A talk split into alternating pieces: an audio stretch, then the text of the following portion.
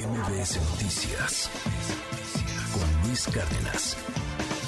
¿Qué está pasando con el asunto de los bosques? ¿Por qué están acabándose? O sea, no es, no es simplemente una cosa venial, no es así como que hay un tema ahí de hay que cuidarlos, este, como, como muy, como muy rosa, como muy frívolo el asunto. No, la cosa está cada vez más y más peligrosa. No, no, no es un asunto de paja, no es un asunto nomás de relleno, es un tema preocupante en torno a la población de bosques en nuestro, en nuestro mundo y, y bueno, pues la posibilidad de que nos vayamos quedando poco a poco sin ellos, sin oxígeno, una calidad de vida muy, muy lamentable. Querido Arturo, ¿de qué se trata? Cuéntanos, muy buenos días.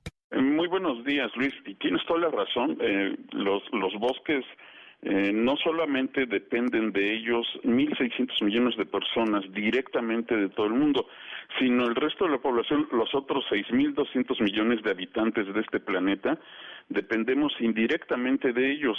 Nos proporcionan alimentos, medicinas, madera, fibra, empleo, moderan los flujos de agua dulce, limpian el aire e influyen en las precipitaciones regionales.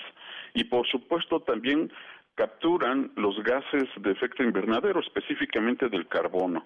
Eh, sin embargo, los bosques están siendo acabados de manera paulatina y no se ha podido detener esto. Eh, se supone que en los, eh, en los preparativos para la próxima conferencia de las partes de la Convención Marco de las Naciones Unidas de Cambio Climático, la COP27 que se va a desarrollar del 6 al 18 de noviembre en Egipto, eh, se supone que se van a analizar los esfuerzos que se han hecho durante todo un año, porque en la pasada COP26 en Glasgow, Escocia, se estableció se establecieron varios retos. El principal de ellos, eh, ya no eliminar eh, o más bien conservar los bosques que se tenían, pero no se ha podido hacer en un año.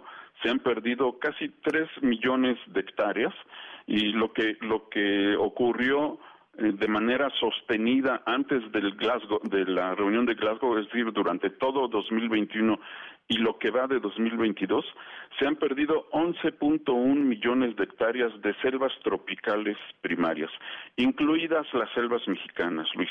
Esto equivale a una tasa de 30 campos de fútbol por minuto. Es decir, en lo que estamos platicando se van a perder más o menos alrededor de 60 campos de fútbol eh, esto realmente son cifras abismales que nos están dañando, están dañando todos los ecosistemas del planeta. Eh, la, deforestación tiene que ver con políticas públicas en el campo de la agricultura, en el campo de la salud pública, en el campo del agua, y no se están tomando las decisiones que se tienen que tomar.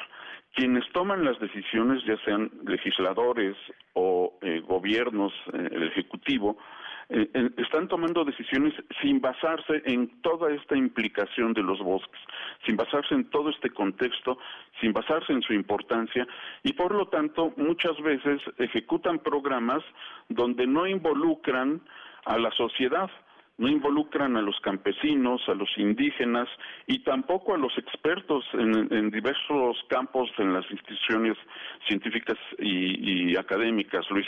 Por ejemplo, el programa Sembrando Vida que se está llevando a cabo en este, en este gobierno o el programa Pro Árbol que se llevó a cabo en el gobierno calderonista, ninguno de los dos incluyó a la sociedad civil.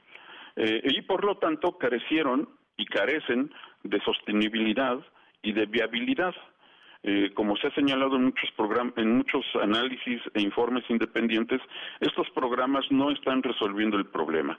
Esto quiere decir que en los próximos años se están, se, se eliminarán la cobertura arbórea de muchas regiones tropicales. Tal es el caso de, eh, por ejemplo, la península de Yucatán, que con obras públicas como el tren Maya y con eh, la industria agrícola que está en expansión en esa zona, se están afectando los árboles y por supuesto también la biodiversidad. Muchísimas gracias, como siempre, querido Arturo, y más información en tu portal y en tus redes. Sí, en arroba abanaf, sapiensideas.com y hoy en su tinta en MBS Noticias, Luis. Mil gracias, Arturo. Te mando un abrazote. Igualmente, hasta luego. MBS Noticias con Luis Cárdenas.